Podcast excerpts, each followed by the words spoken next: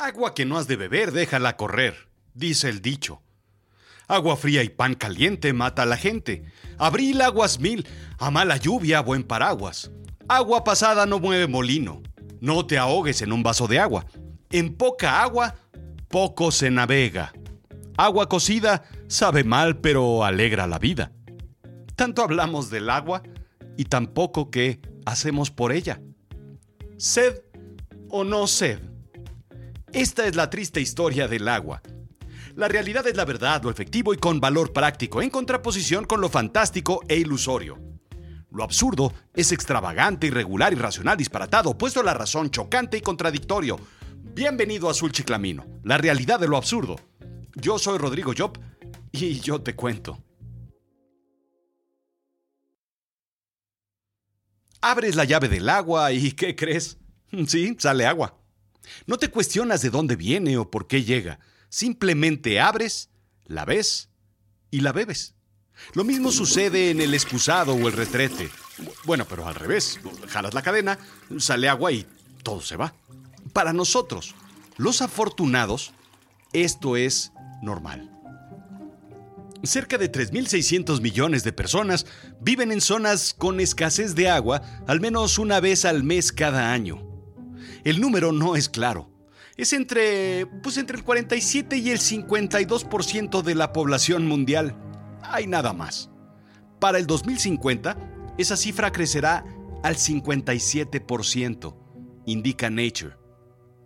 El agua, el líquido único que nos da vida o que nos quita la vida. En 1944 un par de científicos se privaron del agua. No más por hacer el experimento, ya sabes. Muchos científicos pues atrapan cuyos, ratones, bichos de las Indias para hacer sus experimentos. Para hacer sus experimentos. Otros, muy valientes, los hacen en sí mismos. Uno de ellos se privó de agua por tres días. Otro por cuatro días. Tenían una dieta seca, rica en machaca, sin huevo y pinole, ya sabes. El último día del experimento tenían problemas para tragar. Sus heces eran pálidas, pero detuvieron el experimento antes de que se les deteriorara la salud de forma irreversible. El agua es vital y los humanos vivimos poco tiempo sin ella. En 1979, el austriaco Andrea Mijavex, de 18 años, fue olvidado en una celda, indica la BBC. Sí, olvidado. De repente abrieron la puerta de la celda y se lo encontraron ahí tirado. ¿Y usted quién es? le preguntó un guardia en austriaco. Fue encerrado en su celda y los guardias olvidaron que estaba ahí. Durante 18 días estuvo sin comer, pero sobre todo sin beber. Hoy tiene un lugar especial, muy especial, en el libro Guinness. Oigan, qué honor, dijo cuando le dieron su certificado. Es un caso único. Sin embargo, más de mil millones de personas no tienen acceso a agua potable para beber. También los olvidamos, pero no en su celda. Los olvidamos al mirar a otro lado y los dejamos ahí, en lo oscuro de su miseria. UNICEF calcula más de 2 mil millones de personas. Lo que tenemos claro es que no tenemos claro cuántas personas se encuentran bajo ese problema. Entre el 35 y el 50% de la población mundial sufre de escasez de agua dependiendo de pues diferentes fuentes de información. Así de inclaro como el agua. El problema del agua lo hemos venido sufriendo durante mucho tiempo, pero déjame contarte algo importante. Este se profundizó recientemente.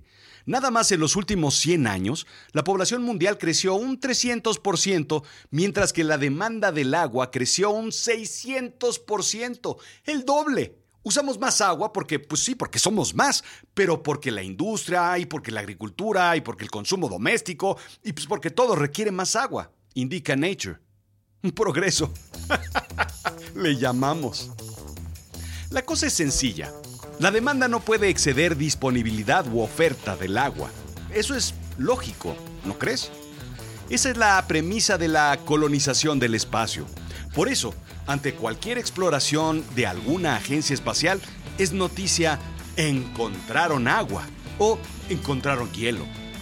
En algún sitio como Marte o Júpiter o Tatooine o Hot. Sin embargo, vamos a complicar la cosa porque los humanos hacemos eso, complicarlo todo. Mientras la demanda crece, la disponibilidad disminuye. La contaminación agrega un valor adicional que sigue fuera de control.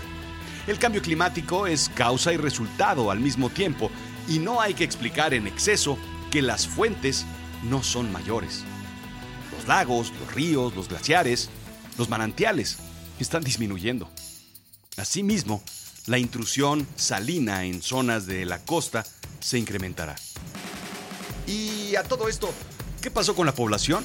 Bien, pues, como te comenté, se verá incrementada, con mayores necesidades y sobre todo con inequidad global.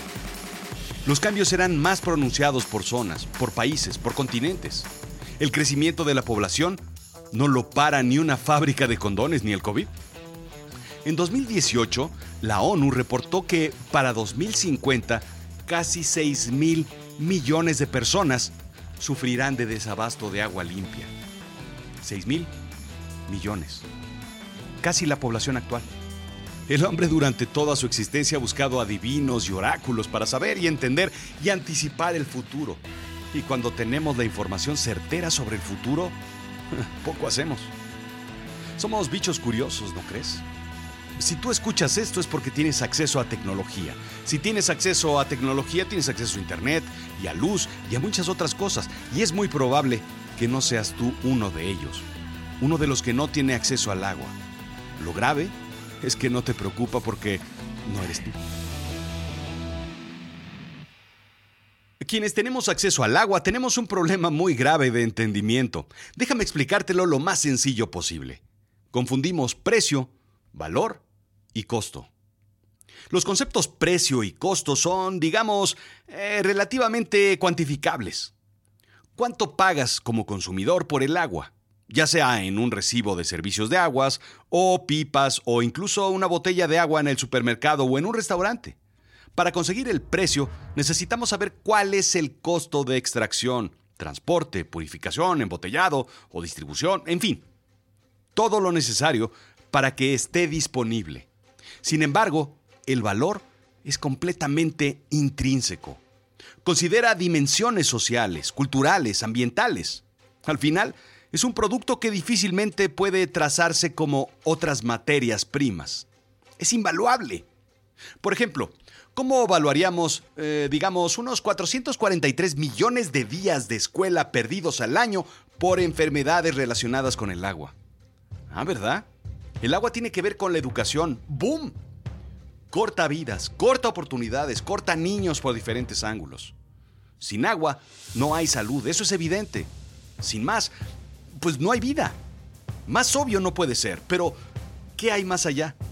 No se pueden construir casas, no hay educación, no se pueden hacer escuelas y no se pueden tomar clases, no se pueden mantener los trabajos.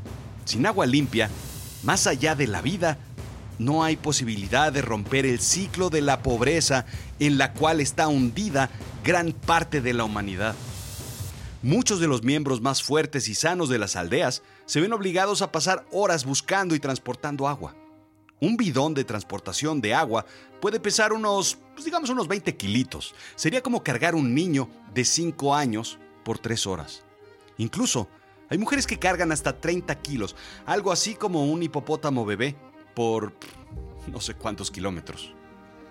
Así es que debemos proveer acceso universal a agua potable y saneamiento en 140 países de ingresos bajos y medianos.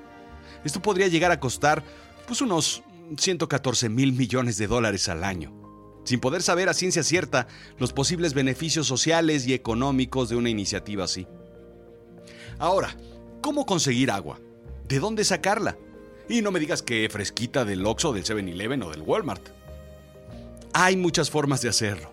Dentro de las ciudades más secas del mundo, en donde llueve menos, se encuentra Lima, con unos 8 millones de habitantes.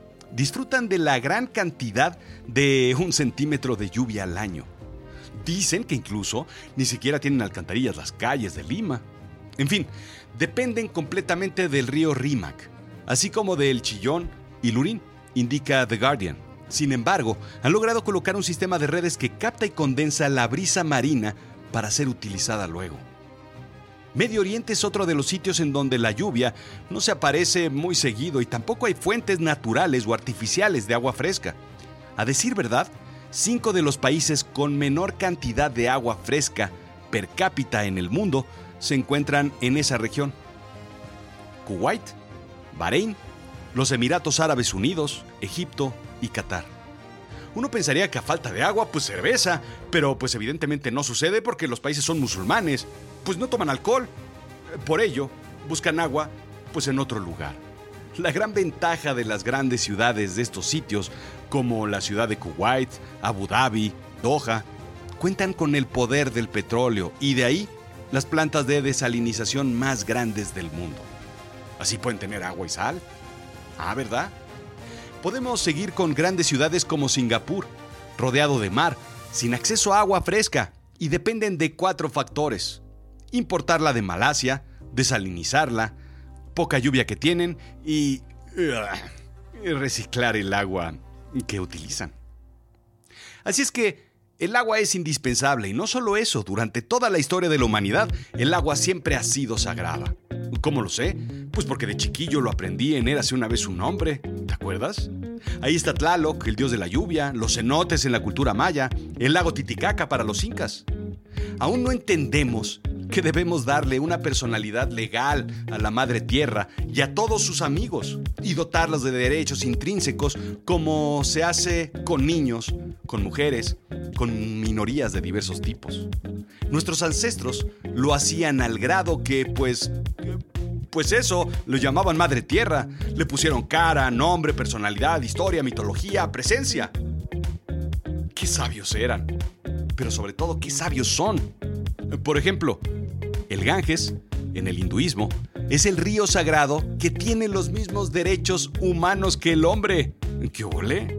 De igual forma, el río Wanganyu de Nueva Zelanda es reconocido como un ser completo, indivisible y vivo de la montaña al mar, garantizando la protección local de la población maori.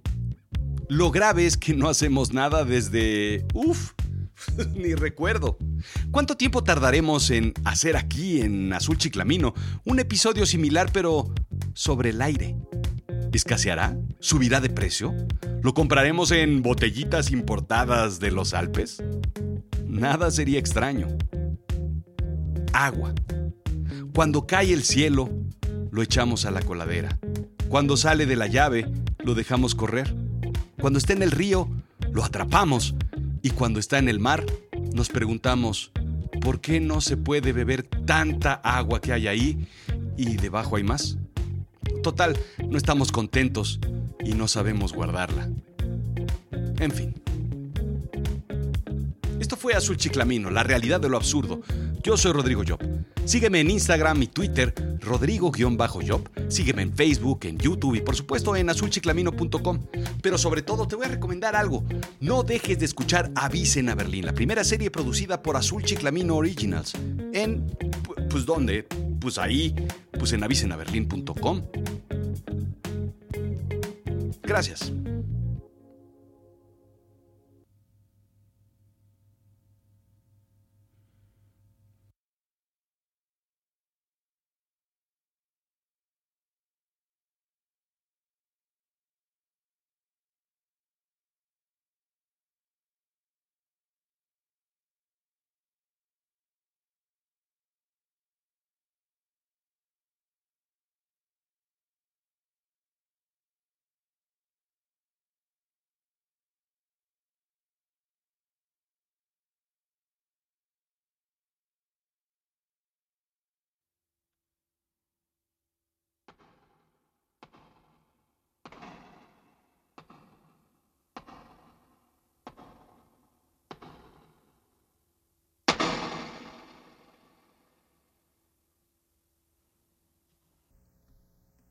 Esta es una poesía de el cantante, humorista, actor español Pablo Carbonel Sánchez Girón, también conocido como el Chelitas o el Mil Chupitos a las seis de la mañana. Burbujas para todos decía siempre antes de salir. Y dice así. Y creo que he bebido más de 40 cervezas hoy y creo que tendré que expulsarlas fuera de mí. Y subo al váter que hay arriba, arriba en el bar, y me echo a reír. Y me pongo a pensar, ¿dónde irá? ¿Dónde irá? Y sale de mí una agüita amarilla cálida y tibia. Y baja por una tubería y pasa por debajo de tu casa, y pasa por debajo de tu familia, y pasa por debajo de tu lugar de trabajo, mi agüita amarilla, mi agüita amarilla. Y llega un río, y la bebe el pastor, la beben las vaquitas, riega los campos, mi agüita amarilla, mi agüita amarilla. Y baja al mar y juega con los pececillos, juega con los calamares, juega con las medusas y con las merluzas que tú te comes. Mi agüita amarilla, mi agüita amarilla. El sol, el sol calienta mi agüita amarilla, la pone a 100 grados, la manda para arriba, viaja al cielo, llega a tu ciudad y empieza a diluviar.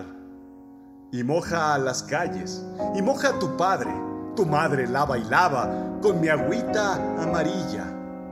Moja el patio del colegio y moja el ayuntamiento. Mi agüita amarilla, mi agüita amarilla. Y creo que he bebido más de 40 cervezas hoy y creo que tendré que expulsarlas fuera de mí. Y subo al váter que hay arriba en el bar y la empiezo a mear y echo a reír y me pongo a pensar, ¿dónde irá? ¿Dónde irá? ¿Dónde irá? ¿Dónde irá? se esparcirá por el mundo. Podré ver la selva verde. Y lo que más me alegra es que mi agüita amarilla será un líquido inmundo. Mi agüita amarilla, mi agüita amarilla.